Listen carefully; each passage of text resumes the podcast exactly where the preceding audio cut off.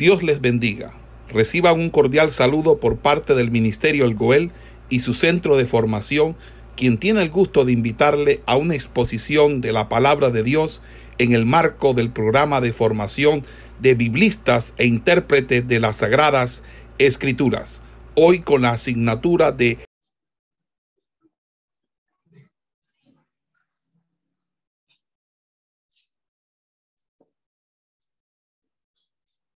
En el día de hoy, en esta asignatura de libros históricos, vamos a estar mirando historia de las opresiones y los libertadores. Y también vamos a hablar acerca de la situación social en la época de los jueces. Bien, Hablando un poco ya de la historia de las opresiones y de los libertadores,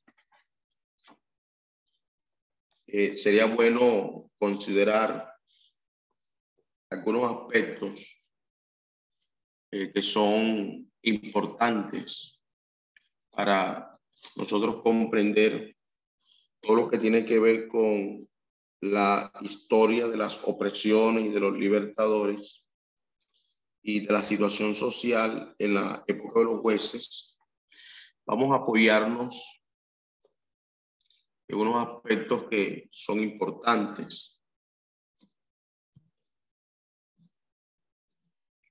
para entendimiento de la clase de hoy. Y básicamente vamos a recordar algunas cosas para introducirnos a lo que vamos a estar eh, desarrollando en el día de hoy. Entonces, quiero eh, destacar unos puntos nos van a ayudar a, comprender el estudio de hoy. Entonces, vamos a, antes que nada, apoyarnos en un panorama del libro de jueces.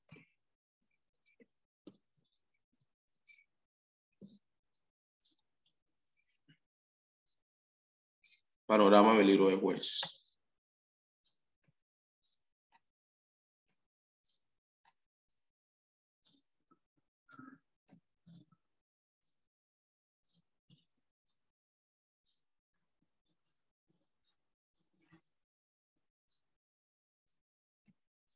En este panorama del libro de los jueces, vamos a mirar por lo menos unos siete aspectos que lo estoy eh, anotando aquí.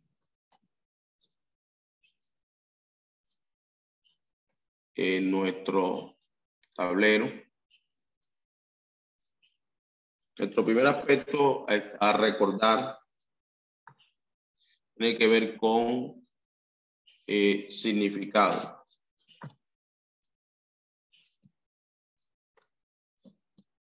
Significado. Bien, en cuanto a significado,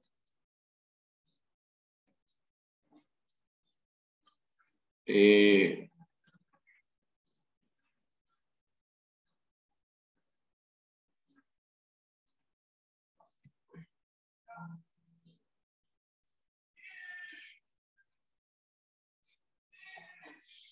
cuanto a significado,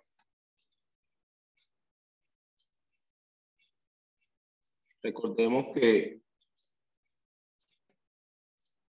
al hablar, cuando hablamos de jueces,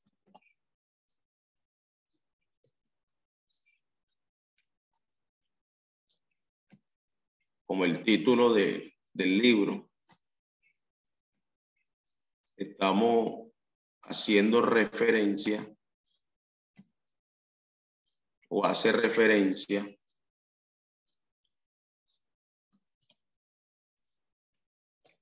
hace referencia al oficio el oficio clave de el oficio clave en este periodo.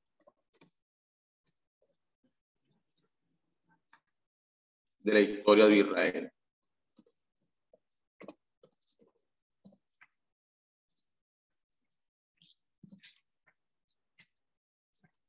La historia de Israel. Ok.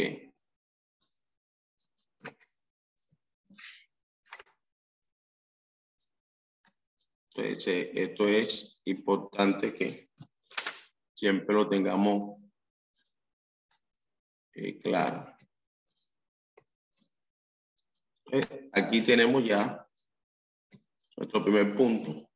Hace referencia al oficio clave en este periodo de la historia de Israel.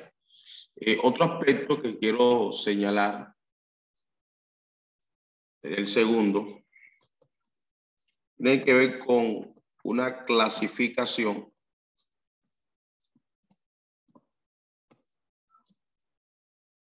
para los jueces. De hecho, salió dentro de una de las preguntas que yo les, les dejé para el parcial. Y estos jueces eh, se clasifican en dos eh, categorías. Son, hay jueces, jueces mayores,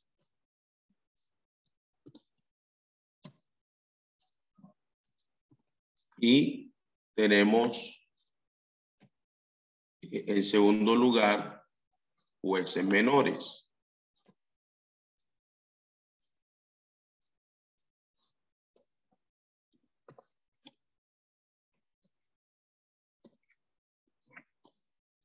Jueces mayores y jueces menores. Quisiera yo preguntarles, ¿cuáles son los llamados jueces mayores y cuáles son los llamados jueces menores?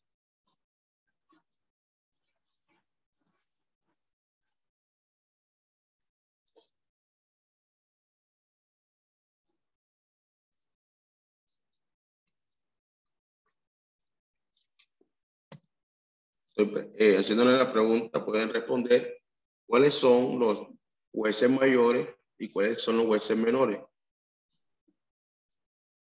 Profe. Sí, le escucho. Adelante.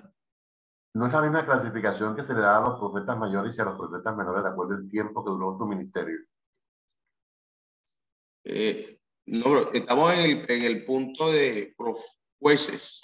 Sí, pero no se le, no se le entiende como el mismo concepto por el cual se clasificaban los reyes, eh, los, perdón, sí, los, los profetas. Por ejemplo, profetas mayores tenemos a Isaías, Jeremías, Ezequiel, Daniel, y que se conocía como jueces, como profetas mayores, debido al tiempo que duró su ministerio profético. No es la misma clasificación acá. Eh, Acá básicamente cuando nosotros hacemos referencia a estos jueces como mayores y menores, eh, pues decimos lo siguiente, y es que las narraciones bíblicas no nos permiten identificar, por ejemplo, con precisión un patrón común entre los jueces del pueblo. Eh, por ejemplo, se presentan eh, algunas características y detalles que estos personajes en cierto, eh, en cierto momento y teniendo un sentido de individualidad tuvieron. cuando uno hace un análisis del libro, puede detectar que hubieron dos tipos de líderes. Y cuando eh, se muestra esto de jueces mayores y menores por el tema de los detalles minúsculos eh, que tenemos acerca de algunos. Y son conocidos como esos jueces menores porque se tiene muy poca información de, estudio, de evaluación, eh, en relación a quizá otros, donde hay un poco más de información acerca de estos jueces. Eh, una de las cosas características de todos ellos es que por lo, por lo menos todos ellos hicieron parte o fueron tomados de una de las tribus de Israel. Entonces, una de las características principales de estos líderes que se pueden enumerar, pues serían eh, básicamente las siguientes, que eran elegidos y comisionados por Dios para llevar a cabo una encomienda específica. Eh, además, eh, ellos recibían una manifestación especial del Espíritu Santo para llevar a cabo esas labores. ¿Y con qué propósito Dios levantaba a estos jueces? Pues era un objetivo, un propósito prioritario, y es que ellos eran llamados para liberar o, en su defecto, reivindicar al pueblo en alguna eh, opresión nacional o alguna amenaza eh, enemiga.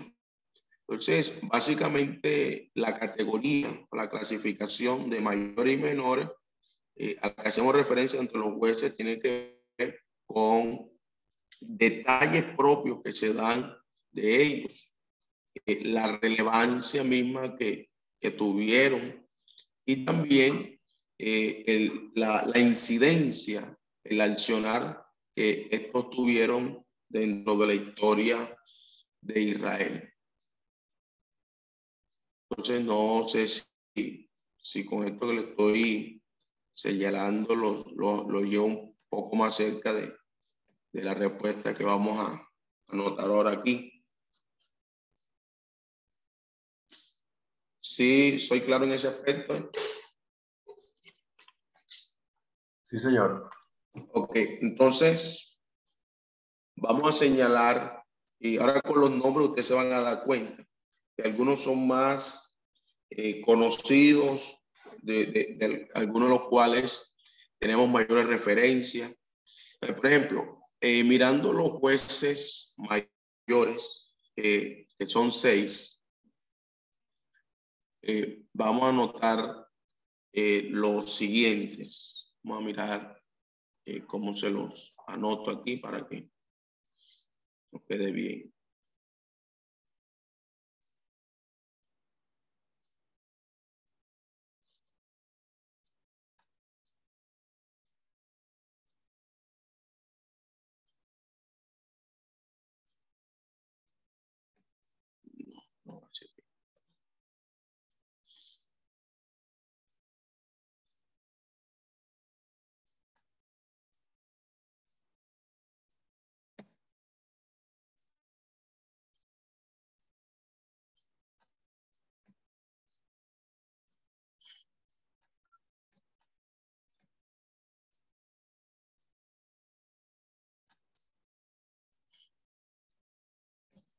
Pero dentro de estos jueces mayores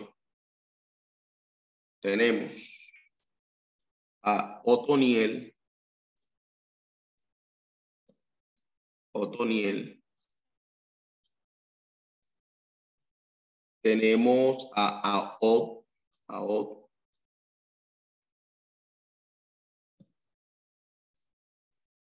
tenemos a Débora, y Barat.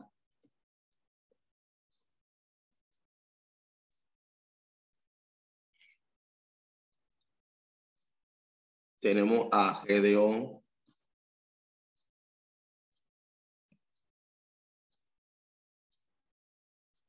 Tenemos a GT, FT.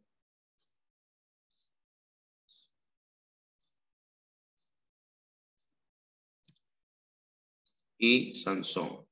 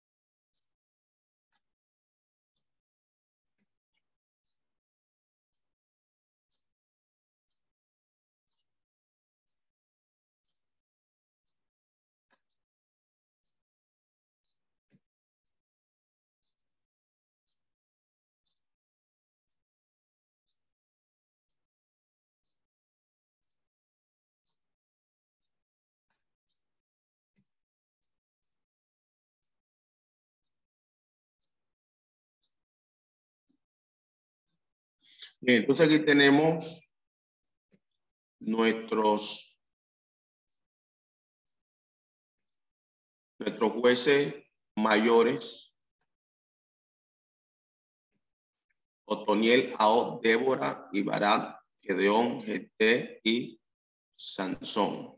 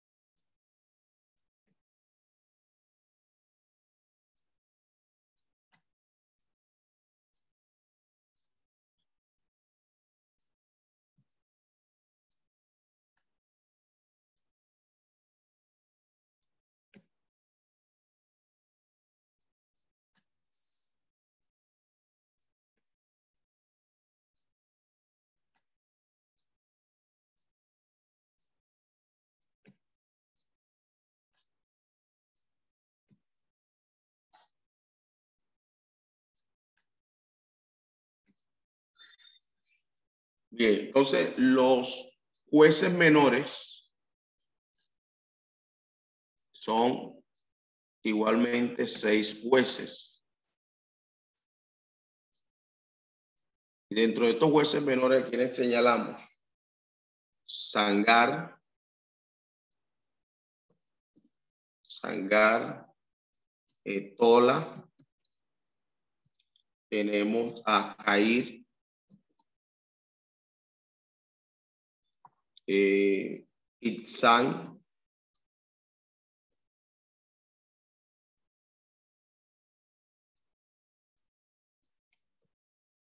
tenemos a Elón, tenemos a y Sangar 1, Tola 2, hay 3, Itzan 4, eh, Elón 5 y tenemos a Adón.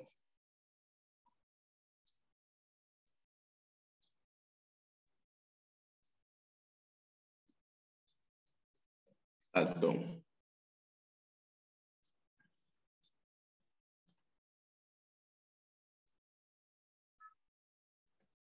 Ahí tenemos eh, hueses mayores y hueses eh, menores.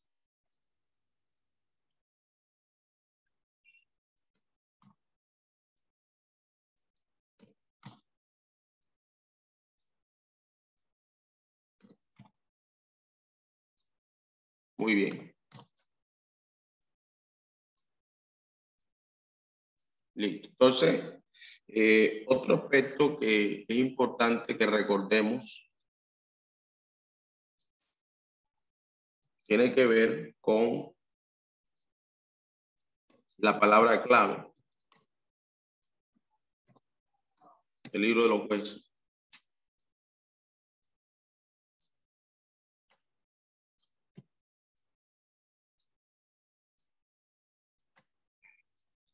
Si Josué significó victoria y conquista, este libro es extraño porque la palabra clave en este libro es derrota.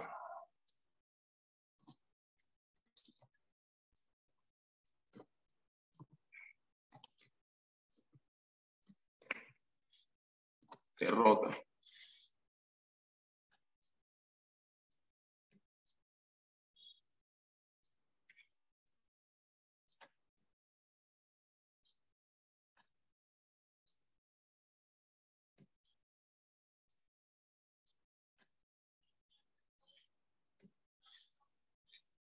eh, el capítulo clave, el cuarto punto,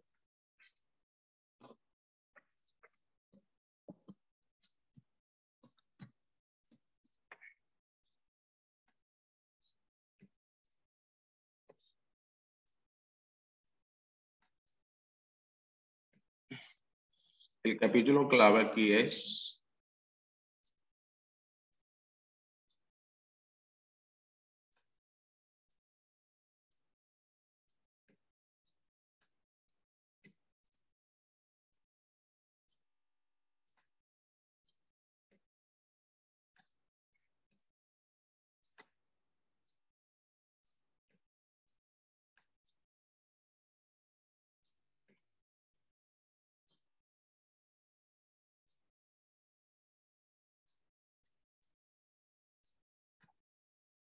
el capítulo clave en este libro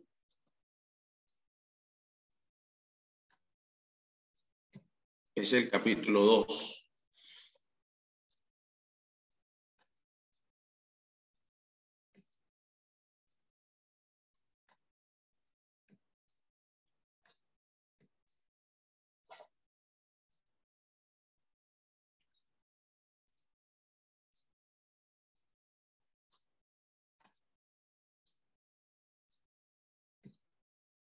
El capítulo clave es el capítulo número 2. Y este capítulo 2, el capítulo donde uno mira, donde uno puede ver el ciclo de los jueces.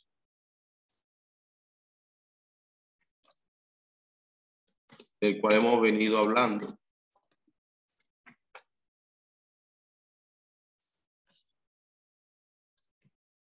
Y el ciclo de los jueces básicamente tiene eh, las siguientes, eh, los siguientes momentos o el siguiente ciclo.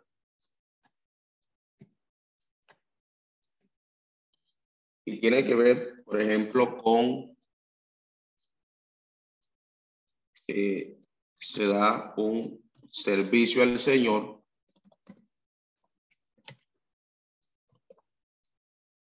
servicio al Señor. Del servicio al Señor se entra en un pecado. Por lo general el pecado era de idolatría el pecado generaba esclavitud. Eh, eh, el pecado traía esclavitud. Cuando estaba en esclavitud, había un clamor al Señor. Eh, que hacía el Señor? Y era el siguiente paso, el llamamiento de un juez y esto traía como resultado favorable la liberación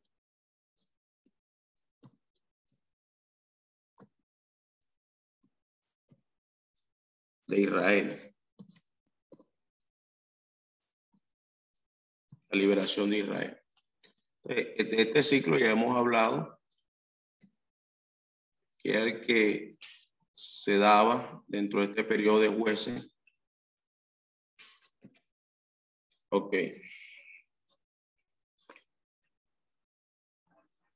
¿Qué versículo clave encontramos en el libro de los jueces?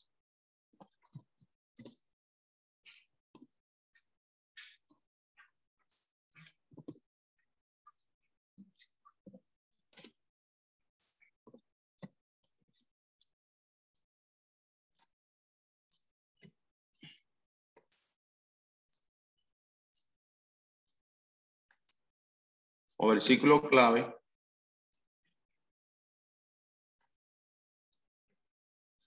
anotemos lo siguiente.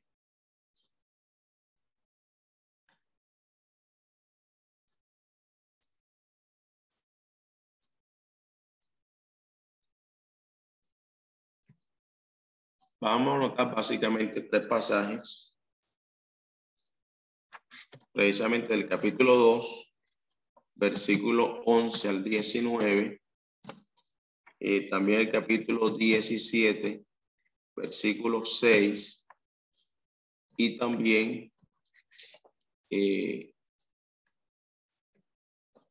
otro pasaje que tenemos es el capítulo 21, versículo 15, 25.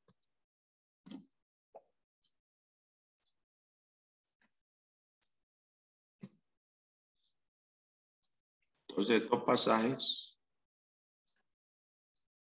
son fundamentales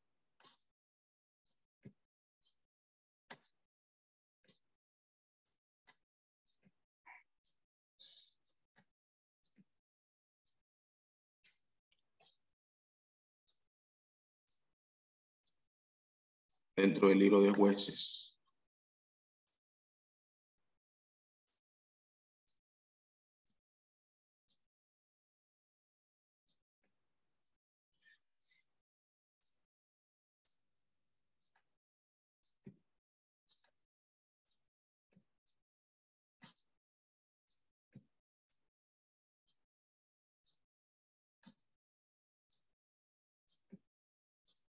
Muy bien. Y por último, otro punto más que quiero destacar aquí. Tiene que ver con el periodo histórico.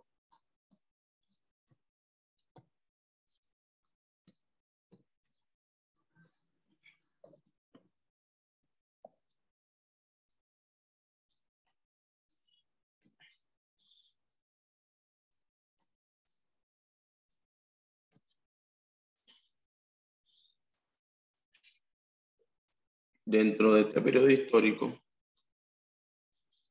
yo quiero señalar tres aspectos importantes.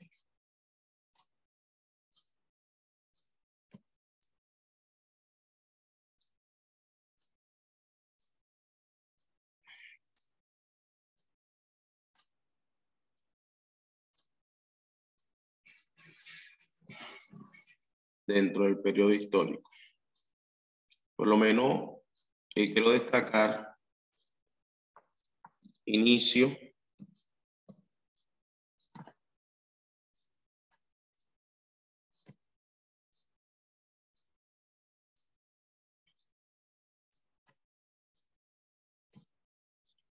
y recordemos que el inicio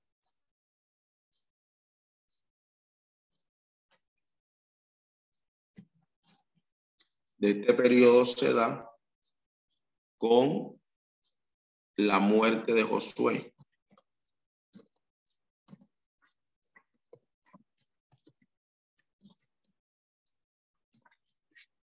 La muerte de Josué.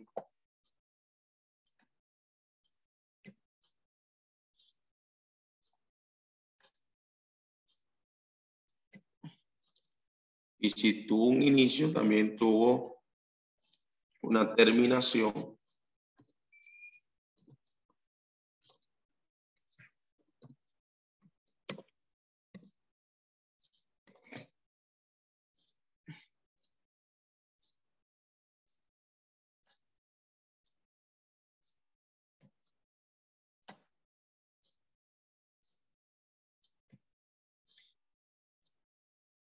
y la terminación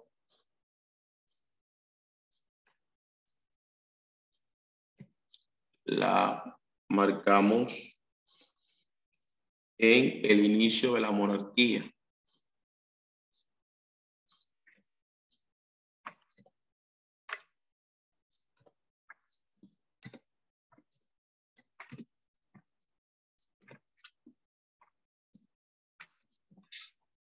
Con el inicio de la monarquía. Y el otro aspecto que eh, le dije que iba a incluir dentro de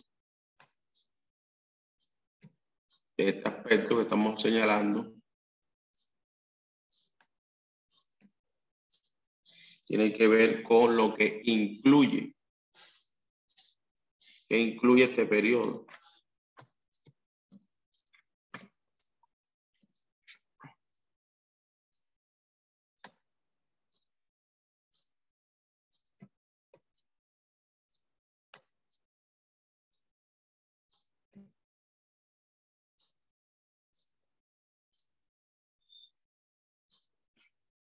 En este periodo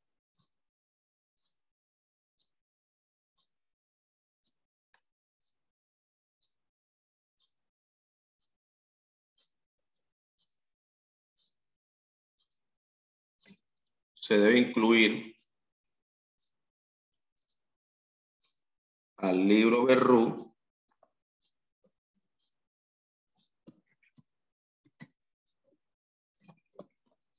y también se debe incluir eh, el primer libro de Samuel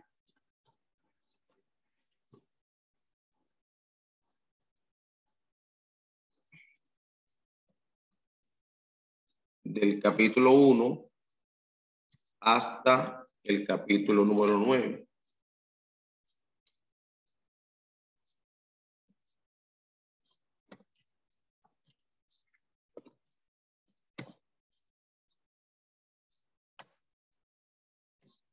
Ok. Entonces, hasta antes eh, del inicio de la monarquía,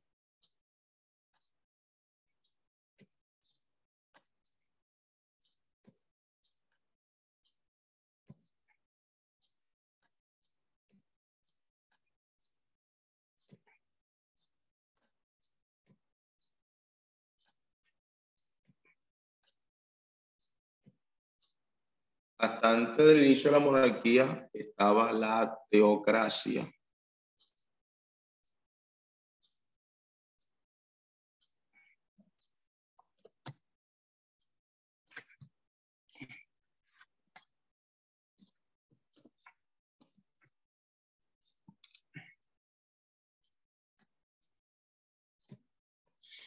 Bien.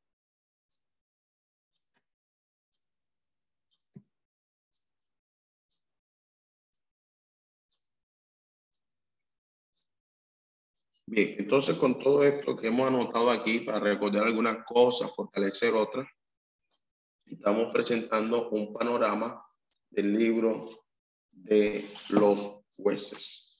Bien, historia de las opresiones y los libertadores. Esto eh, inicia en el capítulo 3, eh, a partir del versículo número, número 7 hasta el capítulo 16, versículo 31. Eh, iniciamos hablando acerca de Mesopotamia. Eh, el libertador, el opresor fue Mesopotamia y el libertador en este caso fue Otoniel. Ubíquese en el capítulo 3, versículos 7 al 11. Y al ver ella esta primera opresión, y citamos aquí a Otoniel, jueces 3, versículos 7 al 11. La primera opresión de castigo eh, procedía del norte lejano de Mesopotamia. Eh, esta primera opresión por parte de Mesopotamia tiene que ver con esa forma de, opresión que se da sobre el pueblo eh, de Israel o, los israelitas. Entonces Dios levanta a Otoniel, Otoniel, cuyo nombre significa león de Dios como libertador.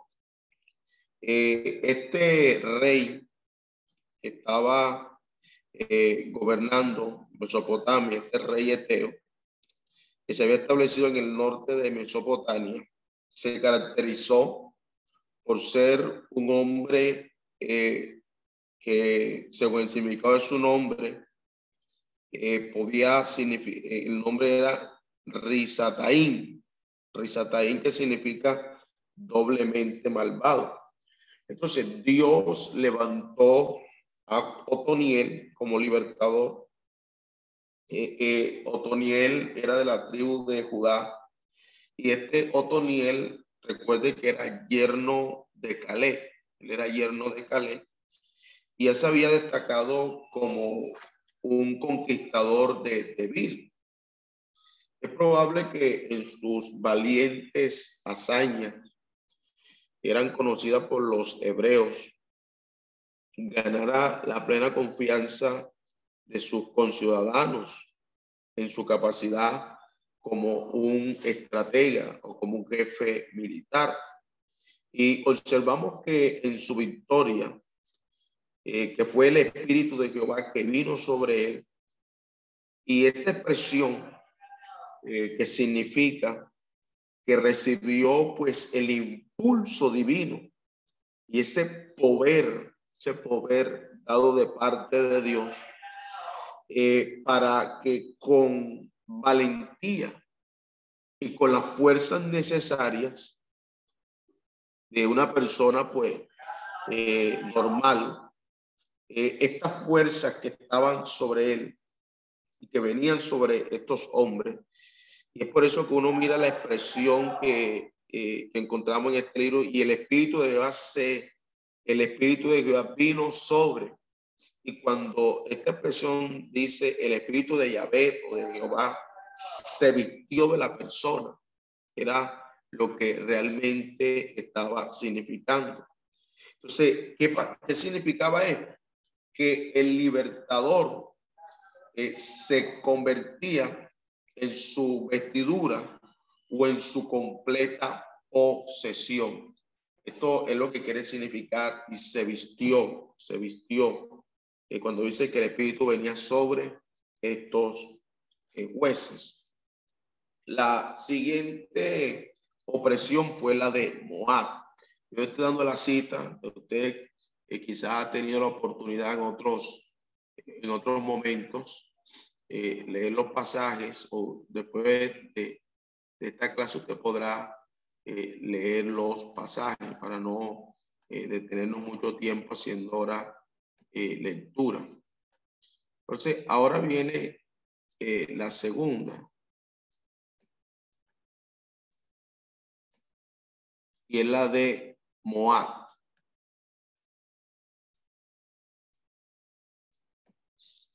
La de Moab. En el capítulo 3, versículo 12 al 30, encontramos ahora la siguiente opresión, que es la de Moab. Ok.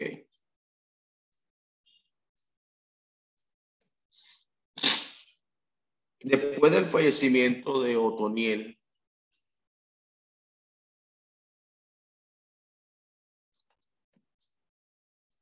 Israel volvió al pecado de base de su apostasía y era la idolatría. La idolatría.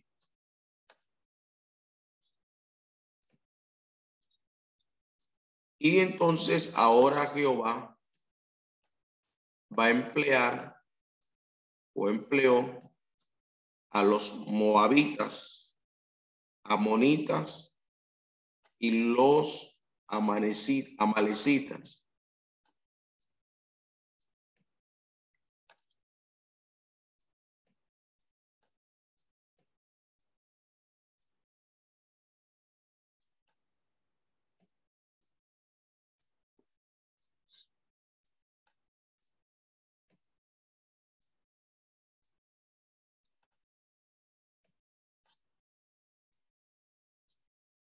Ok. Entonces, que eran pues enemigos tradicionales de Israel, eran enemigos de base. Entonces los utiliza para castigar a su pueblo. Tomaron la ruta invasora de Josué, cruzando el Jordán cerca de Jericó. Y los moabitas ocuparon por 18 años los territorios que eran de Benjamín y los territorios que eran de Efraín. Aquí aparece uno de los eh, jueces eh, que consideramos mayores, que era Ahod. Y este hombre, según su descripción física, él era un hombre que era zurdo. y esta característica que le permitía llevar su puñal eh, al lado derecho, donde no se descubría fácilmente. No vaciló en engañar a Eglón y, no solamente engañarlo, sino eh, asesinarlo. Eh, por lo menos cuando uno mira el pasaje, no se menciona que el Espíritu de Jehová haya venido sobre él, porque en jueces en jueces se escriben algunos detalles eh, repugnantes, con un realismo asombroso, aunque el autor no los, no los eh, aprueba. Eh, aunque el autor no lo aprueba, solamente lo que hace es relatar. Entonces, algunos comentaristas en relación a ese, a ese pasaje en particular, y es que eh, señala algunos comentaristas es que todas las circunstancias de esta hazaña atrevida eh, por parte de eh, la muerte de Glon sin grito, sin ruido, el cerrar la puerta, el llevarse la llave, el porte tranquilo, eh, el no estar apresurado. todo esto mostró esa fuerte confianza que estaba teniendo a en cuanto a el servicio que estaba eh, pues presentando. Luego seguimos con la opresión filistea y el libertador es Sangar. Sangar. Eh, en un solo versículo, capítulo 3, versículo 31. Y aquí vemos que por primera vez se menciona la opresión de los acérrimos enemigos de Israel. Estamos hablando exactamente de los filisteos. Pues no se indica nada respecto a la opresión, ni tampoco existen detalles referentes al origen de Sangar, ni tampoco podemos conocer por el texto eh, algo que tenga que ver con su pasado. Lo que podríamos nosotros asumir en cuanto a Sangar es que probablemente estamos hablando de un hombre que era un campesino y que este hombre ganó esa victoria sobre los opresores, pero que no gobernó propiamente dicho como, como un juez. Eh, siguiendo con este derrotero, eh, entramos ahora a otra opresión que es la de Canaán. Eh, esta tiene que ver con Débora y Barat, capítulo 4, versículo 1 hasta el capítulo 5, versículo 31. Realmente la historia entre Débora y Barat es una de las historias más eh, interesantes de este libro de jueces y no solamente del libro de los jueces, sino también de, eh, de la misma Biblia. ¿Por qué? Porque la liberación de Israel fue inspirada por una mujer y, es una mujer que tendríamos que destacarla por su fe y también por ser una mujer que tenía sabiduría en el ministerio, que estaba desarrollando o le tocó desarrollar en ese momento. El nombre de Débora significa abeja.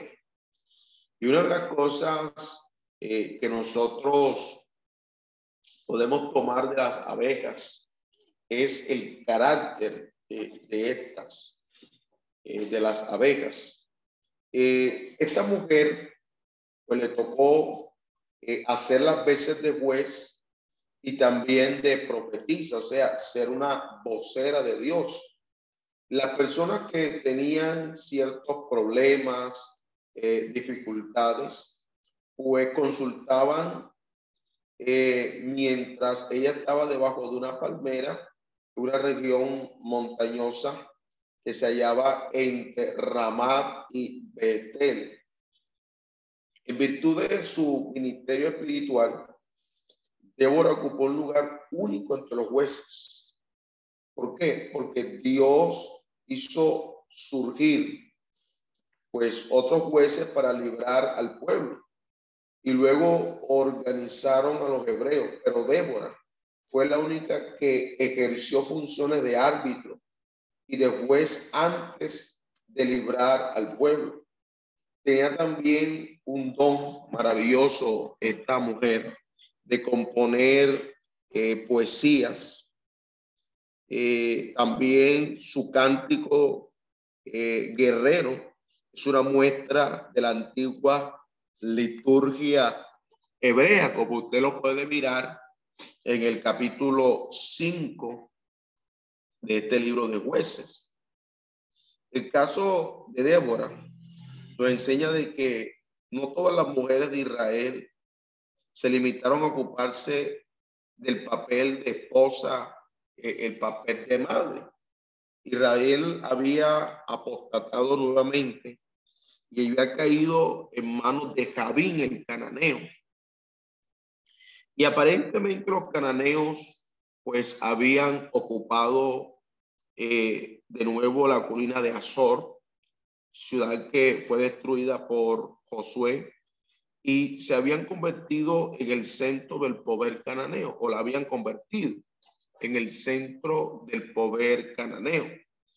Eh, las tribus de Isaacar, Zabulón, Netalí, fueron aisladas de sus hermanos del sur por las fuertes guarniciones enemigas que eran dirigidas por Císara.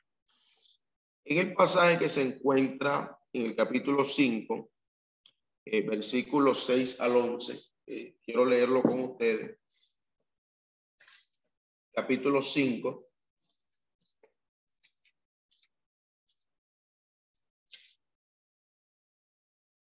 de jueces, versículo 6 al 11, dice, en los días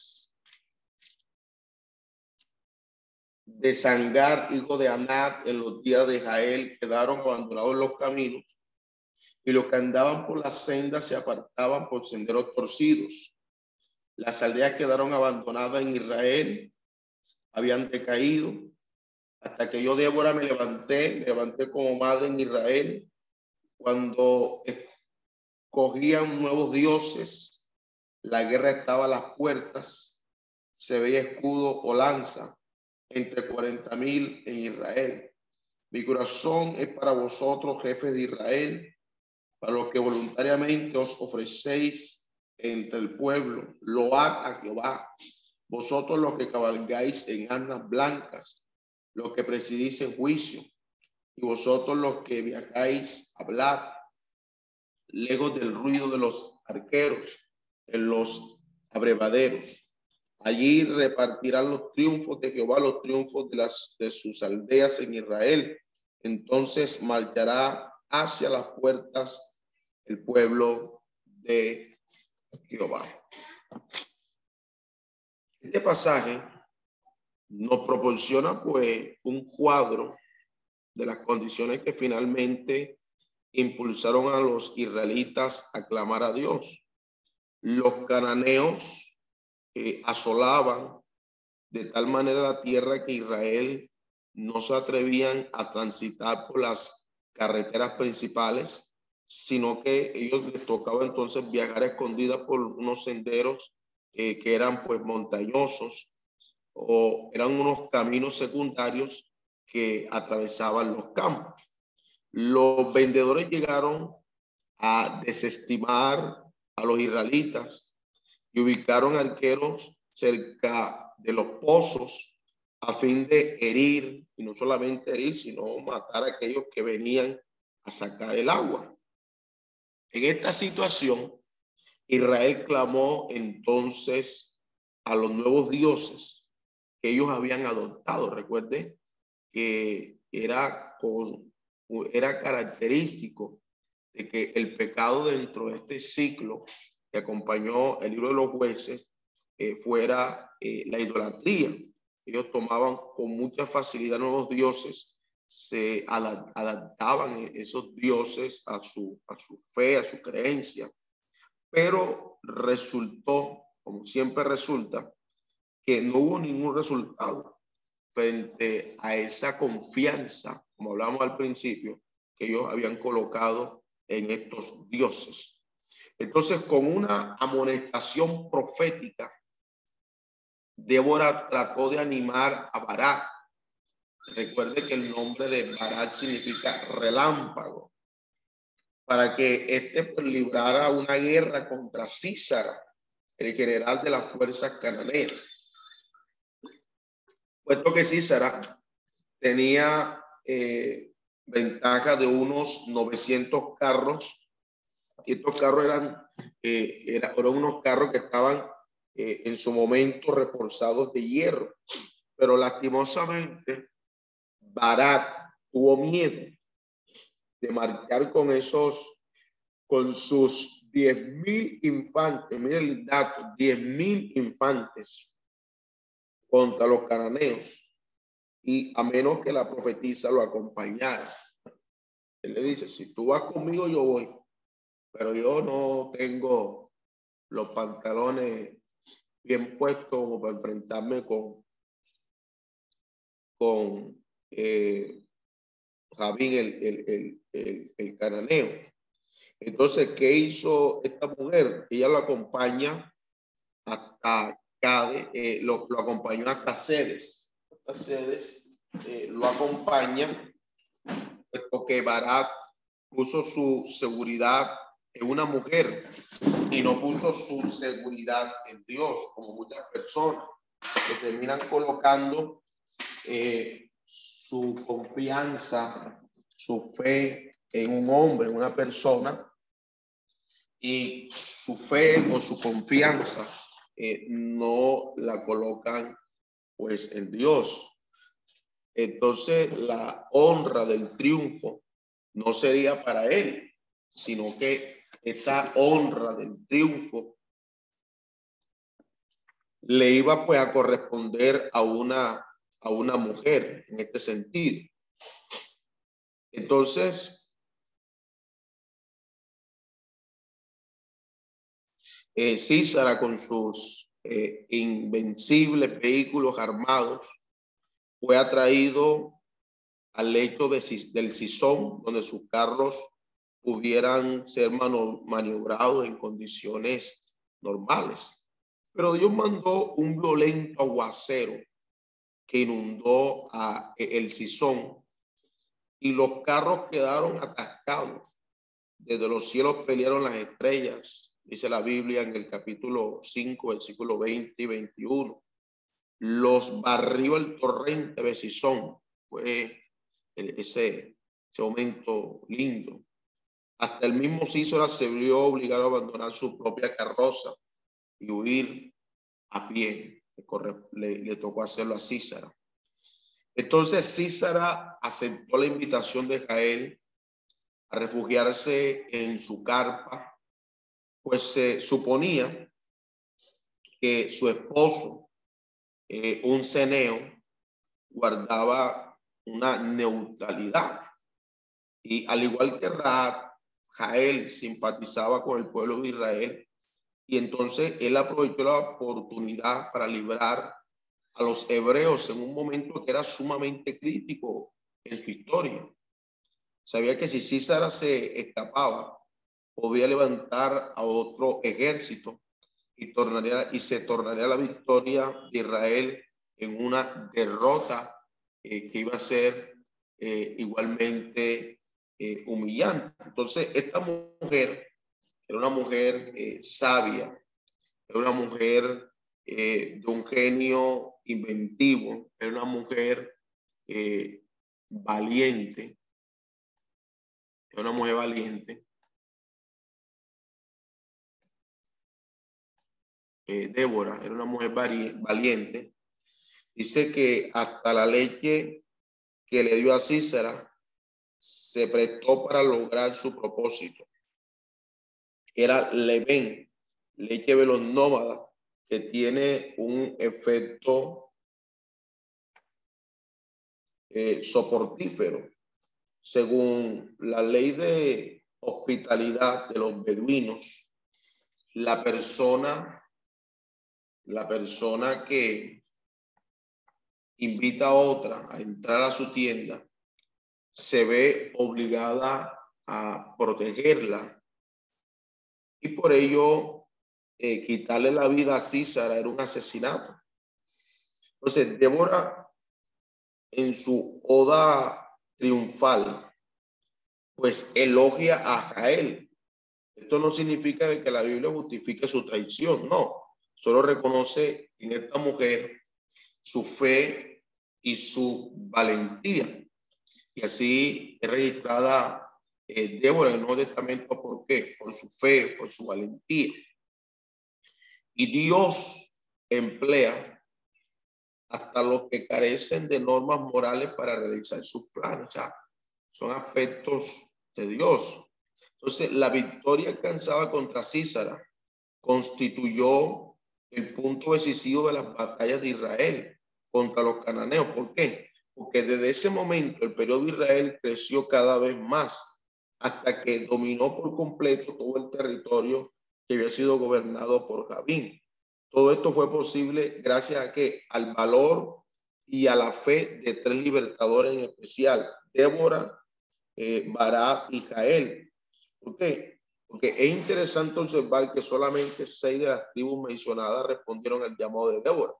Dice la Biblia, entre la familia de Rubén hubo grandes resoluciones del corazón, pero se fumaron pronto, pues prefirieron eh, sus, pacíficos cantos pastoriles eh, al sonido de la trompeta de la guerra. Su fervor eh, patriótico fue superficial, fue algo meramente emocional. Por otro lado, la indolencia de Rubén y de otras tres tribus miembros de miembros o mientras, corrijo, mientras eh, las otras tribus exponían sus vidas, encierra una lección para la iglesia de hoy. Y es el siguiente, mis hermanos. Y es que al oír el llamado a trabajar y a sacrificarse por el Señor, muchos creyentes toman grandes resoluciones, pero luego no las ponen por obra. El acto más pequeño realizado en la batalla espiritual vale más que la resolución más grande que uno eh, lleve a cabo. Además, si uno no participa en el trabajo de la iglesia, pues la termina eh, perjudicando. Por eso Cristo dijo, en uno de los textos eh, que me llama la atención en Mateo capítulo 12, si no estoy mal, el Señor dijo, en Mateo 12:30, si no estoy mal, la cita, el Señor dijo, el que no es conmigo, contra mí es. Y el que conmigo no recoge, desparrama. Entonces, de esta forma, eh, terminaría el capítulo 5 y entraríamos eh, a la siguiente opresión, que sería la de Madián, siendo aquí el libertador entonces Gedeón. Eh, la historia de Gedeón la encontramos a partir del capítulo 6, versículo 1, y se extiende hasta el capítulo 8, versículo número 35. Bien, en cuanto a la opresión que vamos a encontrar aquí, desde el versículo 1 hasta el 10, y usted va a encontrar la expresión eh, que siempre va a acompañar el libro de jueces, y es que una vez más los israelitas volvieron a hacer lo malo ante Dios. ¿Y qué terminaron haciendo? Cayendo en la idolatría cananea. Entonces, ¿qué hizo Dios? Dios empleó a una horda de sus tribus árabes dirigidas por los madianitas. Era, eh, los madianitas eran un pueblo nómada que merodeaba con sus camellos en la península del Sinaí. Y Dios lo iba a hacer con la intención misma de castigar a un pueblo que era infiel.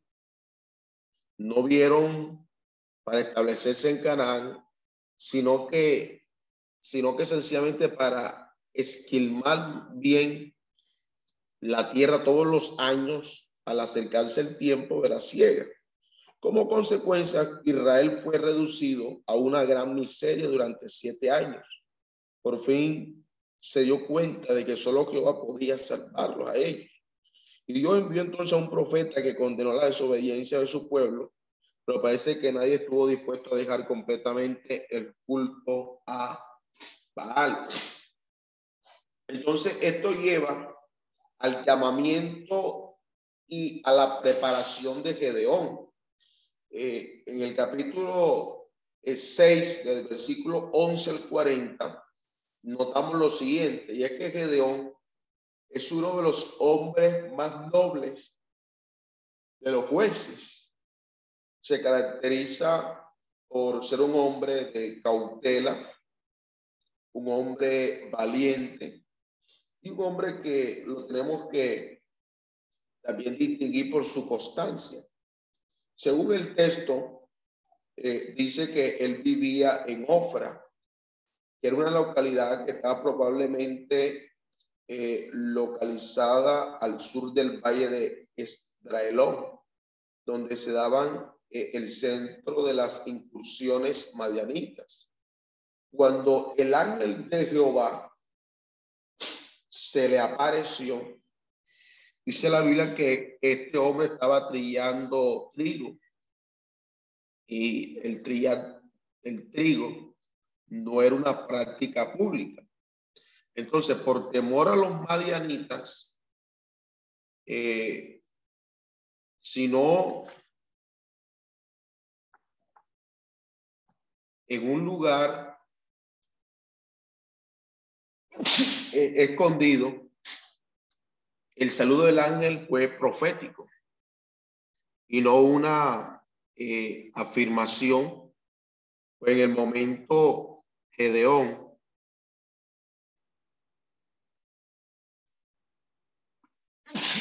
Pues Gedeón, no era eh, ni siquiera valiente ni tampoco esforzado. Pero Dios llama las cosas que no son para que éstas sean, según eh, Romanos 4, 17. Entonces, cuando el Señor se le aparece a través de este ángel, eh, me llama la atención porque Gedeón culpó a Jehová del estado de las cosas, de cómo estaban eh, las cosas en ese, en ese momento. Y este no se estaba dando cuenta de que Israel se había olvidado de Dios. Esa era la verdadera causa. Entonces, en un principio, creía que hablaba con un profeta. Pero una señal eh, especial a él pronto le convenció del origen divino del mensajero. Y este entonces lo llenó de temor. Entonces, el primer paso para liberar a su pueblo fue la destrucción eh, del altar público de Baal y de los símbolos de acera o sea, el trono eh, sagrado de la diosa. ¿Por qué? Porque era necesario arrancar eh, de acuerdo a su nombre, que significaba talador, o el que corta, porque eso es lo que significa que deón, talador o el que corta. Porque parece que Oaz era su padre, eh, participó en los sentimientos o participó en los sentimientos de su hijo. Y su respuesta fue la raíz del nombre de Gedeón o Jerobal, o sea, que Baal contienda. Entonces, el segundo paso en la preparación de Gedeón fue que el espíritu de Jehová lo revistió y le otorgó Dios cuando lo revistió poder y le dio también valentía.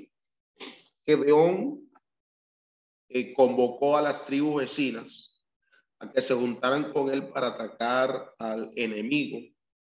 Y sin embargo no estaba seguro todavía eh, si debía proseguir la obra, y pidió unas nuevas señales que Dios le concedió. Parece que era este hombre como que excesivamente cauteloso, Gedeón, hombre que, se muestra como eh, excesivamente cauteloso. Pero Jehová no lo censuró, fíjese, no lo, no lo censuró, pues el ejército del enemigo era muy numeroso y la gran mayoría de los israelitas pues estaban sin armas eficaces, no tenían tampoco instrucción militar, eh, realmente eran poco aptos para ellos combatir. Entonces, ahora Gedeón queda listo para la campaña, pero su ejército no estaba preparado. Ya el capítulo 7 y capítulo 8 señala que los eh, 32 mil israelitas que responden al llamado de Gedeón, que constituían una fuerza pequeña comparado con los 135 mil que componían el ejército eh, soldado para esta clase de victoria que él quería pues concederle. También muchos de los soldados eran eh, poco valientes y su temor estaba en ellos, estaba en ellos, pues, producía eh, realmente pánico entre eh, otros que cuando comenzara pues la batalla, de manera que se les permitió volver a sus casas. Al igual que el ejército de Gedeón, la iglesia no necesita personas poco dispuesta a arriesgarse en la obra del Señor. La calidad es más importante que la cantidad en la guerra santa. Recuerde que nosotros eh, en una clase pasada eh, hablamos lo que era guerra santa. Aunque los diez mil israelitas que quedaron eran todos valientes, Dios redujo aún más el ejército israelita, a fin de que nadie pudiera atribuir la victoria a la fuerza humana en vez de atribuírsela a él. Por eso el primer libro de Samuel, capítulo 14, versículo 6 dice, no es difícil para Jehová salvar con muchos o con pocos. También quería usar a los más altos los soldados que se arrodillaron y se inclinaron para tomar agua, descuidaron su deber de estar alerta en presencia del enemigo. Entonces, los 300 israelitas que quedaron en pie, que en realidad iban a asumir esta guerra, en todo momento estuvieron preparados para resolver o responder a su jefe. Entonces Gedeón recibió pues más aliento por el que eh, oyó en el campamento de los madianitas. Y pues Dios ya lo había preparado eh, para el camino hacia el triunfo, sembrando en el corazón de los soldados enemigos temor. Y se organizaron los israelitas en tres escuadrones, equipados con qué? Con teas ardiendo, tenían cántaro vacío y tenían unas rudas eh, trompetas. Quizás parecían armas ineficaces y peor. Y de esta manera también podemos señalarlo. Estas armas podían parecer armas que eran pues ridículas. Armas que podían parecer ridículas para la guerra. Pero realmente lo que nosotros vemos es que dieron el resultado.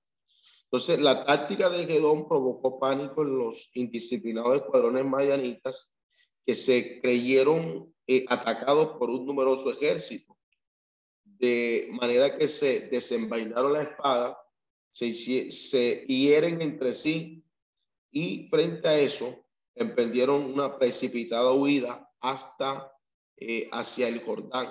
Esto dio la oportunidad para que las demás tribus eh, reconocieran que Dios les había dado la victoria. y que se unieran a la persecución, de manera que todos los, los, los, eh, los, eh, los que todos compartieron los frutos que Dios, eh, que Dios recibió, eh, donde Dios recibió la gloria. La reacción de Efraín parece demostrar que quería tener el lugar de preeminencia entre las tribus.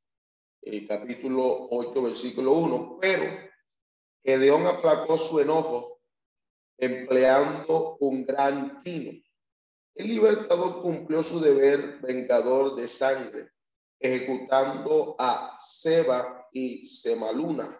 Eh, capítulo 8, versículo 18 hasta el versículo 21. Bueno, eh, en cuanto a la personalidad desconcertante de Gedeón, capítulo 8, versículo 22 al 35, Gedeón demostró gran prudencia cuando rehusó el título de rey.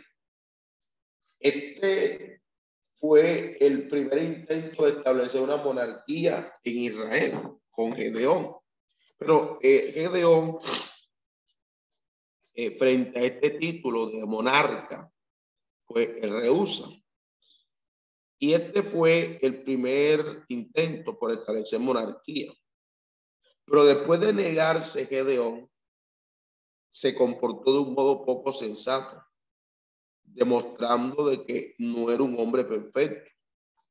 Entonces, el efo que Gedeón construyó con oro eh, recogido era probablemente algo diferente de la vestimenta de sacerdotal eh, designada por el mismo nombre.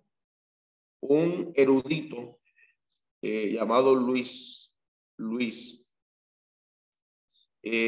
Arnaldi y varios otros estudiosos piensan que esta fue una imagen de Dios la que realmente la ley prohibía.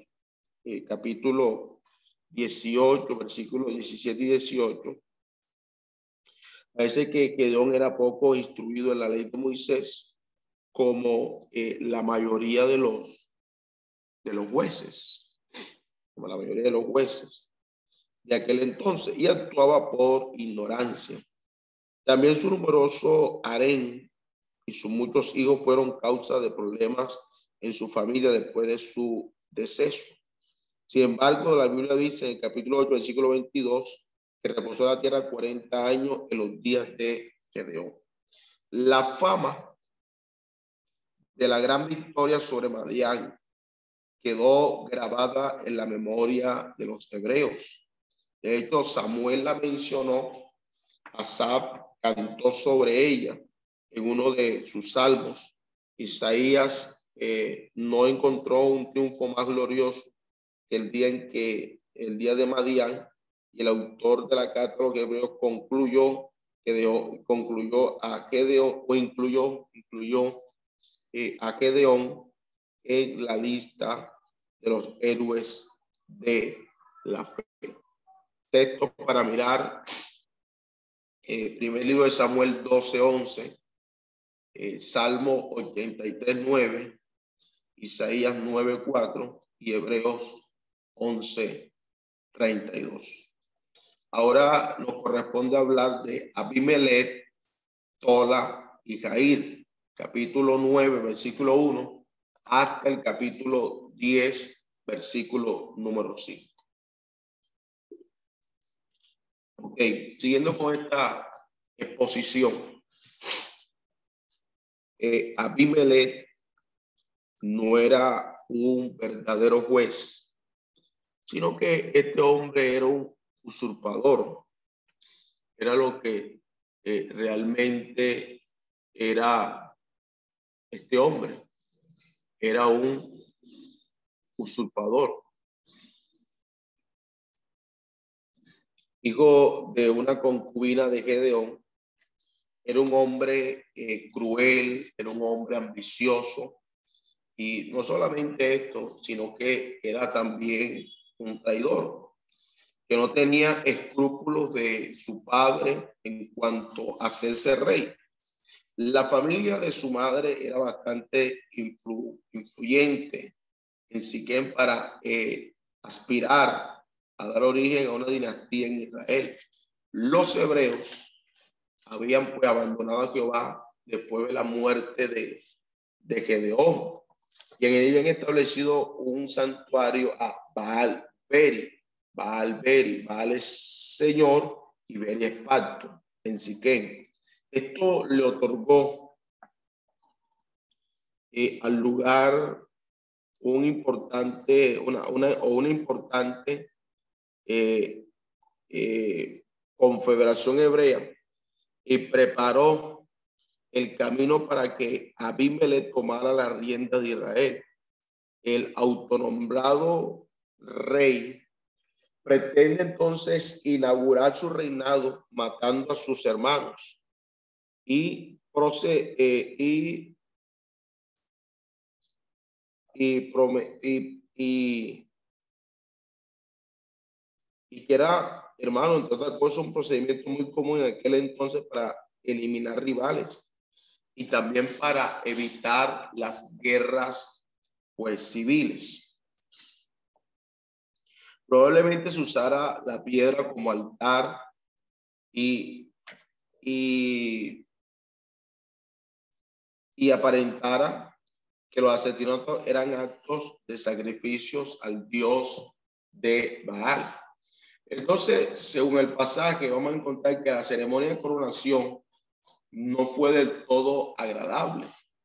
Pues Jotán, que era el único hermano que se escapó de la matanza de los hijos de Gedeón, se apareció en una colina. Entonces, este narra una fábula y ridiculiza de esta manera la elección de Abimelech como un rey y predijo con exactitud el desastre que se iba a producir. La moraleja es que las personas de valor no abandonan sus ocupaciones para dedicarse a la vida de un rey.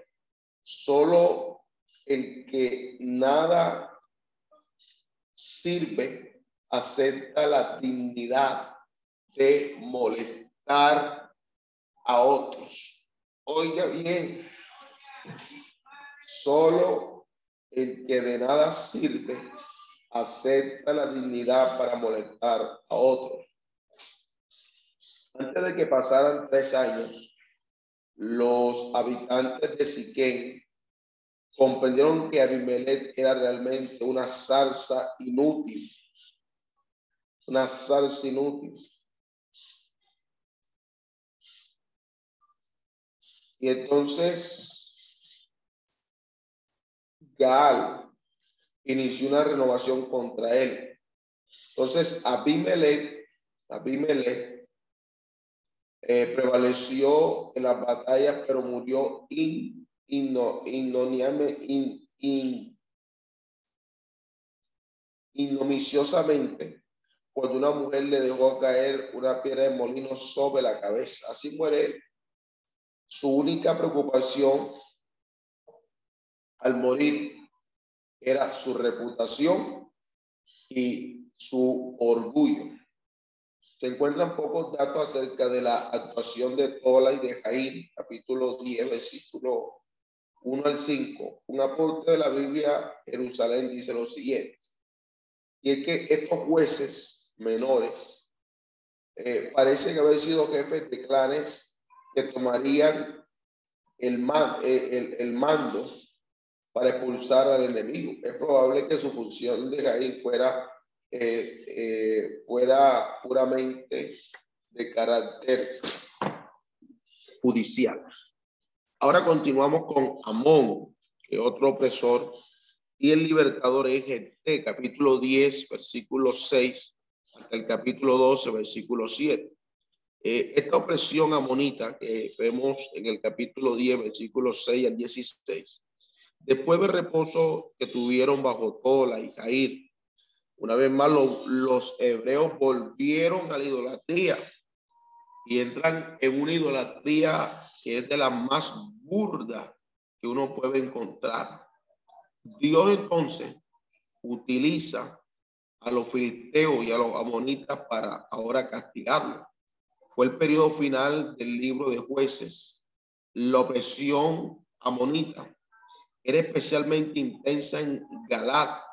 Por algún tiempo abarcó algunas regiones de la ribera occidental del río Jordán. Finalmente, los israelitas clamaron a Dios pidiendo ayuda, pero cuando lo hicieron, Jehová le recordó, probablemente por medio de algún profeta, las numerosas veces que habían sido libertados en el pasado y cómo ellos siempre lo habían abandonado para servir a dioses ajenos. Y por primera vez Jehová rehusó a librarlos. ¿Por qué? Porque es evidente que todavía no habían aprendido. Y como no habían aprendido, pues lógicamente no se habían arrepentido. Sin embargo, cuando destruyeron sus ídolos, Jehová fue angustiado a causa de su aflicción. Estoy mirando el versículo 16. Entonces los amonitas se congregaron ahí en Galat con un ánimo de quitarles todo el territorio transjordánico a los israelitas. Y en esta crisis se convocó entonces una asamblea general de la tribu de Israel en Mispas, ubicada en Manasés Oriental, y buscaron un hombre que tomara la jefatura del ejército israelita y se la ofrecieron a gente. Entonces, eh, gente capítulo 11, versículo 1, el capítulo 12, versículo 7, encontramos la historia particular de Gente. ¿Quién era Gente? Bueno, Gente, pues era hijo de una mujer eh, prostituta y este fue de su casa por sus hermanos eh, de manera abrupta y lo envían a vivir a una región estaba semi, semi civilizado de Galat septentrional. Entonces allí eh, reunió una tropa, reunió una tropa de hombres también eh, despreciados por la sociedad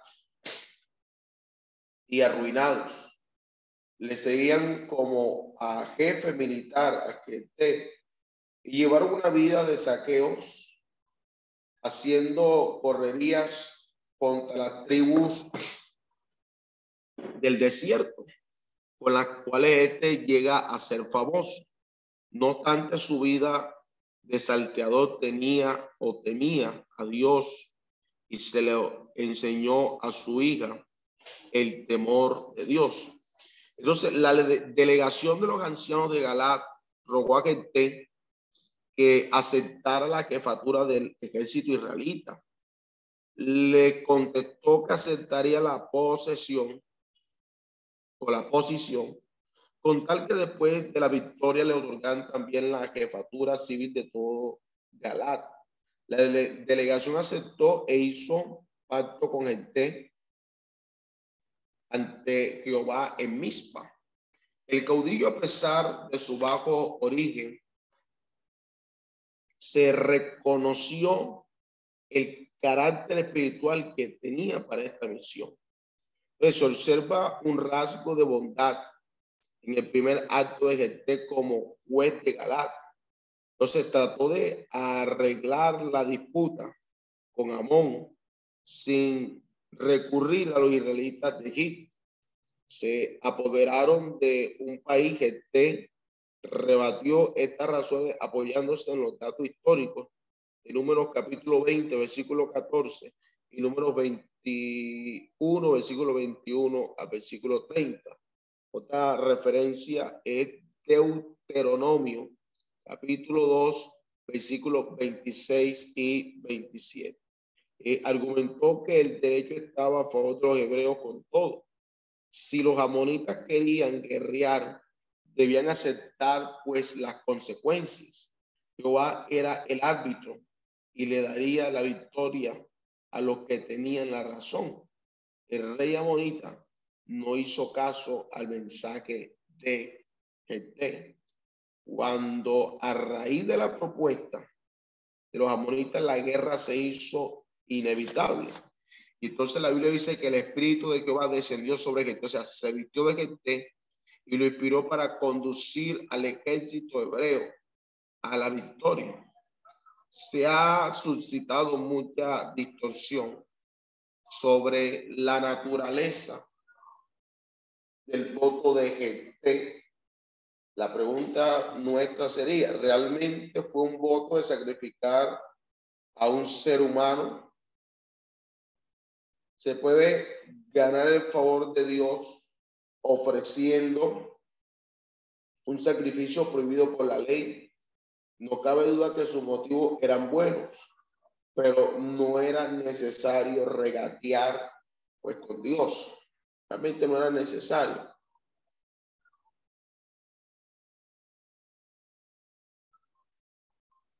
Debemos recordar que Gente era un hombre ignorante, de costumbres rudas y de una banda de salteadores. Por, por esto es inexcusable en que la ignorancia de la ley mosaica queda sobre él, como dice Deuteronomio 12:31. Y la presencia de algunas ideas cananeas, Dios le dio la victoria por su voto, no por su voto, corrijo, ¿ah? Sino por su fe. Hay estudiosos que piensan que su hija no fue sacrificada en holocausto, sino que vivió una vida de soltería. 11, 37 y 38. Pero en las palabras de Martín Lutero, el texto es suficientemente, es suficientemente claro. En el 1139, la, la hija de Gete dio permiso para lamentar su virginidad. En el 1137, porque en el antiguo Israel tener hijos era una máxima honra para la mujer y morir soltera era la peor desgracia.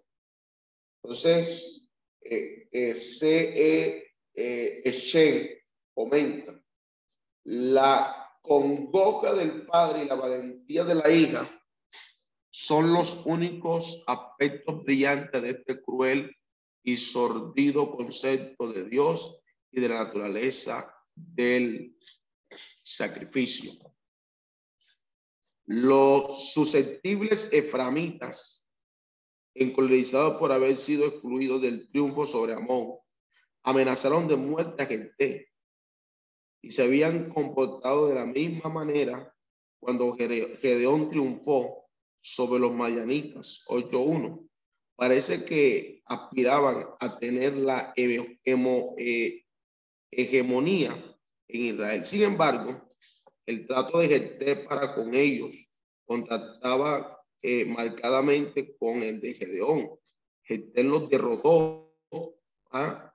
y los que trataban de escapar huyendo en los vados de Jordán, los gaditas los identificaron obligándolo a pronunciar la palabra Shirobé, espía o corriente de un río, palabra cuya pronunciación correcta resultaba casi imposible a los eframitas. La guerra entre las tribus la muestra la falta de unidad en Israel durante la época de los jueces.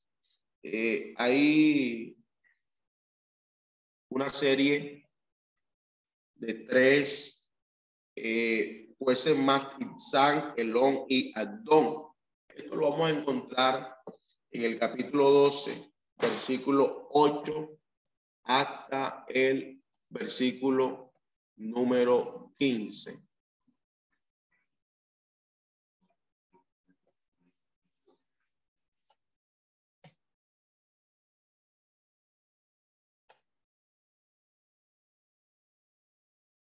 Ok.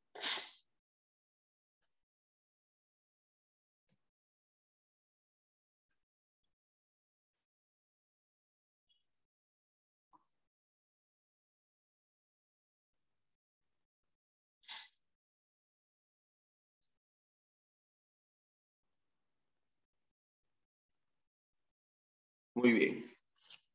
No se nos cuenta nada de importancia en las actuaciones de estos jueces menores.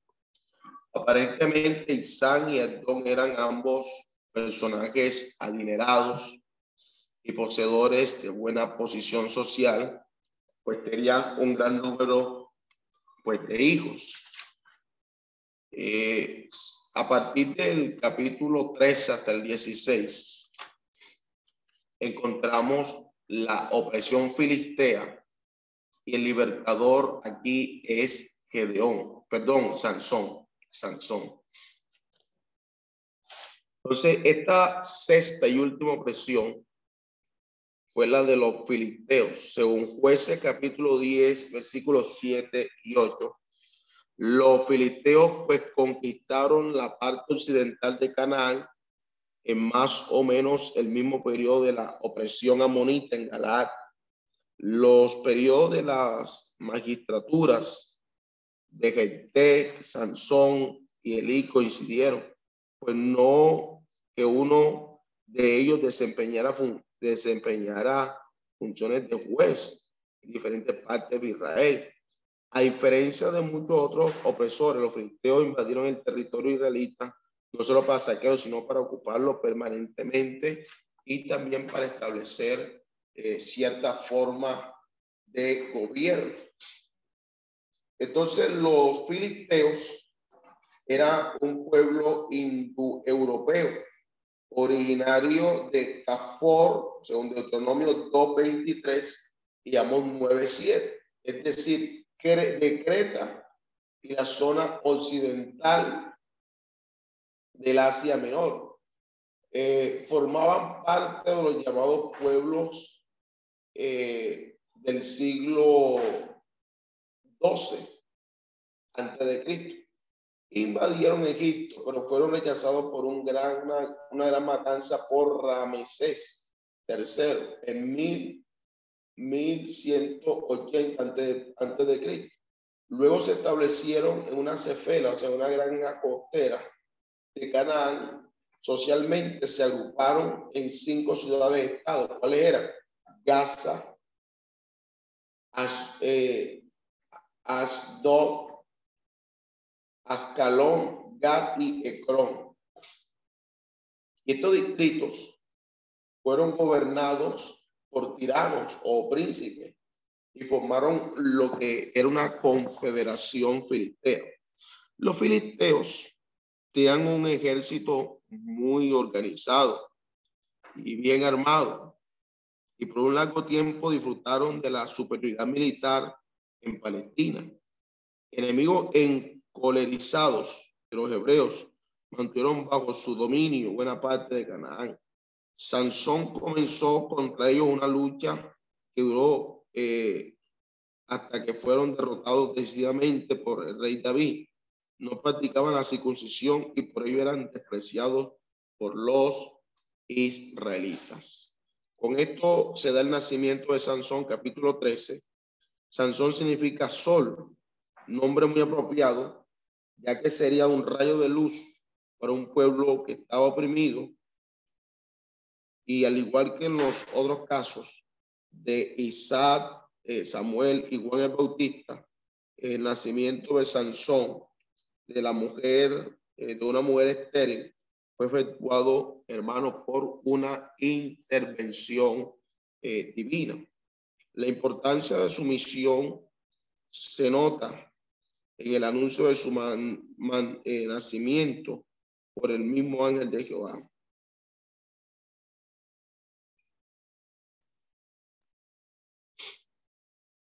Bien, eh, de esta manera se le dan instrucciones eh, a la madre de cómo debía criarlo y qué era lo que tenía que hacer con Sansón. Capítulo 14, versículo 1 hasta el capítulo 16, versículo 31. Ahí encontramos las hazañas de Sansón, las hazañas de Sansón. Sin contar el milagro de ley, son once las hazañas del campeón Danita la mayoría de ellas tenían que ver con las relaciones con mujeres filisteas, algo que era estrictamente pues prohibido por la ley mosaica. y que no era nada recomendable para ningún eh, libertador de Israel. Entonces, esta debilidad apareció durante una visita al territorio filisteo, en donde una mujer filistea eh, atrajo eh, su, su atención. Entonces, al retornar a su casa, demandó que su padre, según la costumbre de la época, negociara su casamiento con ella. Y naturalmente sus piadosos padres protestaron por eso y le dijeron, no sabía que esto venía de Jehová porque él buscaba ocasión contra los filisteos. Si Dios predominó sobre las inclinaciones mundanas de Sansón a fin de ofrecer una oportunidad para que se iniciaran las hostilidades que culminarían el castigo de los, de los pueblos filisteos. Salmo 76, 10. El camino a la casa de la joven filistea, Sansón despedazó a un león que venía rugiendo a su encuentro. Probablemente los chacales abundantes de la región comieron sus carnes y el sol caluroso desecara pronto el cuerpo muerto, reduciéndolo a un eh, esqueleto cubierto de carne y piel descalzadas. Una vez se instalaron dentro, así fue preparado el terreno para un famoso enigma de Sansón y su violenta reacción cuando fue traicionado por su novia. Las tentativas de Sansón por reconciliarse con ella fueron frustradas por su padre, el cual la hizo casarse con un amigo íntimo de Sansón. Para vengarse pues, de los filisteos, Sansón capturó 300 eh, zorras, ¿ah? Les ató las colas en dos en dos y le puso una tela y la soltó en las trigales y en los olivares. Como presalia o represalia, los filisteos quemaron vivo a su mujer y al padre de ella. Sansón se enojó aún más y dio muerte a muchos filisteos. Los nombres de Judá eh, deseosos de apaciguar a los filisteos querían entregar a Sansón a sus enemigos. Este los dejó que lo atacaran y se los entregaran. Al estar entre los filisteos, Sansón rompió las cuerdas y mató a mil de ellos, empleando sencillamente una quijada de asno. Este tenía mucha sed después de esforzarse tanto y dio en su gracia, le suplió agua abriendo una cavidad en una roca, haciendo brotar agua. Después de su victoria, parece que Sansón llevó una vida más pacífica jugando a Israel durante 20 años. Sin embargo, visitó una ramera en Gaza, ciudad de Filistea, se escapó de su trampa, de sus habitantes levantándose de noche y arrancando las puertas de la población, llevándola lejos. Su hazaña eh, fue un golpe realmente humillante contra eh, los filisteos. La sensualidad de Sansón lo condujo finalmente a su caída. Se enamoró de una mujer llamada Dalila, Italia significa devota, que probablemente fuera filistea. Los príncipes filisteos le ofrecieron a ella una suma eh, que si se la, o sea, si la recibía, era una cifra bastante enorme, enorme, enorme. Y todo consistía en el que él revelara el secreto de su fuerza.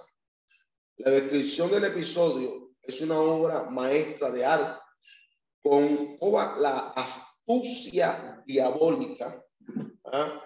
con toda una astucia diabólica. Dalila lo dominó poco a poco hasta que le reveló su secreto. La tragedia llega a su punto culminante cuando el libertador durmiendo sobre las rodillas de la mujer se despertó ¿ah? pensando escapar como era ya la costumbre, pero dice la Biblia, y usted lo ha leído, lo hemos predicado, que no sabía que Jehová ya se había apartado de él. Mire, cuando Dios está en una persona, hay señales visibles que Dios está con esa persona. Pero en el momento de que Dios deja de estar con esa persona, Dios cuando se va no deja señales. Cuando Él se manifiesta, hay señales. Pero cuando Dios decide irse de una persona, Dios no deja señales. Por eso Sansón no supo en qué momento, óigame bien,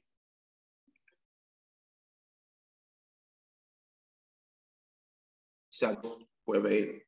Y sería un error pensar que la fuerza de Sansón pues residía en su largo cabello. Esto era solamente un símbolo externo de su consagración. Y esa consagración era el verdadero secreto de su poder. Ok. Y podemos nosotros hacer una evaluación de Sansón. Sansón eh, figura entre los jueces como un caso singular, un juez mayor. Y era un hombre que se caracterizó por tener eh, una, eh, un ser un caso singular.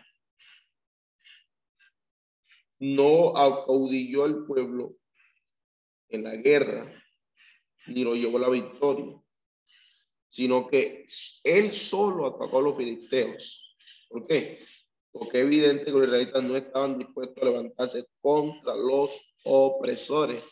Jueces 15, versículo 9 al 13 aunque Sansón era el héroe de la resistencia, pues siempre exponía sus propios intereses a los de la nación, motivo que hasta su muerte fue vengarse de sus eh, amonestadores. Sansón guardó la señal de su voto de consagración, eh, su largo cabello eh, mostraba eh, este hombre repetidas veces violó su espíritu. Por fin pagó la pena de una consagración violada. ¿Por qué? Porque usó a un hombre tan eh, indigno que sea en aquellos sombríos días, cerca del fin de su época de los jueces, Sansón eh, era lo mejor que haría por lo menos estaba dispuesto a rendirse al Espíritu, de modo que Dios lo podía usar. Jehová no lo usó por lo bueno que era, sino porque quería demostrar su fidelidad a sus promesas. Sansón, a pesar de su conducta reprochable, no dejó de ser testimonio viviente de que Jehová defendería lo suyo mientras permanecieran fieles. Eh, entramos a la, al otro tema de hoy, que tiene que ver con la situación social en la época de los jueces, del capítulo 7, 17 al capítulo 21. En estos apéndices se presentan algunos de los aspectos más tristes de esta época oscura de la historia hebrea. Se, se presenta la moralidad más baja y el caso y lo, el caos más completo de la Biblia.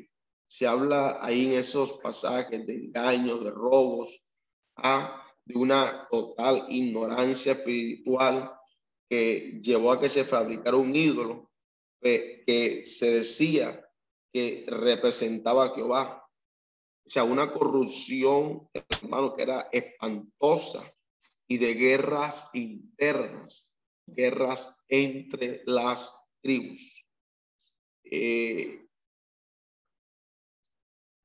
Entonces, Micaía y su idolatría, capítulo 17 y 18.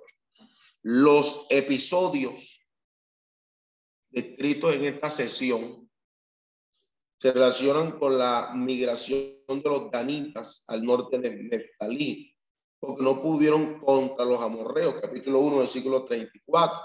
Ilustra la decadencia de la religión de Jehová en aquel entonces. Micaías había robado a su madre y la restitución del dinero fue considerado un acto religioso.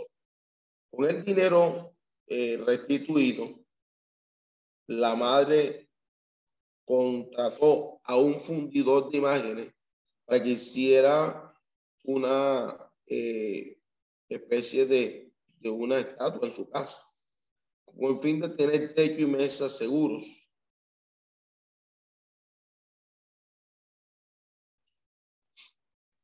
En todo esto, Micaí y su madre creyeron que así estaban sirviendo a Jehová ignorando que Silo debía ser el único santuario designado por Dios. Los danitas que emigraban al norte no eh, eh, vacilaron en usar las imágenes de la casa de Micaía y en llevarse con ellos a su sacerdote, y el cual colaboró gustosamente con ellos, pues era un oportunista. Micaía había pecado estableciendo su propio santuario un acto contra la ley de Dios, el levita pecó, no quedándose en la ciudad donde había de servir y actuando ilegalmente como sacerdote. Los danitas erraron al abandonar el territorio asignado a ellos para establecer su propio santuario y robarles la propiedad de otros. Eh, la atrocidad de Gabá y la guerra civil, capítulo 19 20 eh, y 21. El segundo apéndice revela la corrupción moral causada en parte por la influencia del culto a Baal, el pecado de los hombres eh, perversos de Gabá se asemejó al de los habitantes de Sodoma, según Génesis 19:5, y provocó entonces la indignación de todo Israel. Sin embargo, los benjaminitas no quisieron pues eh, remediar el gran mal y fueron, eh, fueron bruscamente diezmados en la guerra para que Benjamín no desapareciera y pudiera renacer las otras tribus. Entregaron los 400 vírgenes eh, perdonadas en la masacre de Cabes Galat eh, a los benjamitas eh, sobrevivientes, además de los israelitas no queriendo violar su voto, contra Benjamín emplearon un ardil para proporcionarle espadas a los dos benjamitas restantes que quedaron sin consorte. El libro pues termina con una observación muy acertada e insitúa que cada uno de vosotros cada uno de nosotros, cuando cada uno hace lo que bien con sus propios ojos, por general hace mal, entonces Israel necesitaba a un rey. Entonces, esto es lo que básicamente eh, más adelante daría pues inicio a eh, la monarquía en Israel. Eh, mis estimados hermanos, con toda esta eh, narrativa que he hecho en esta mañana, porque sencillamente hemos avanzado ya en todo el contenido equivalente al libro de jueces y de esta manera finalizamos el libro de jueces. Y vamos a finalizar aquí la nuestra grabación.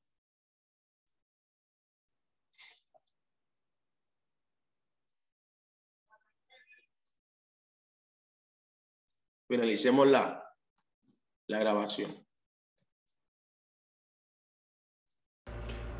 Esperamos que este estudio haya sido de bendición para su vida y ministerio. A Dios sea la gloria. Este es el Ministerio El Goel, vidas transformadas para cumplir el propósito de Dios.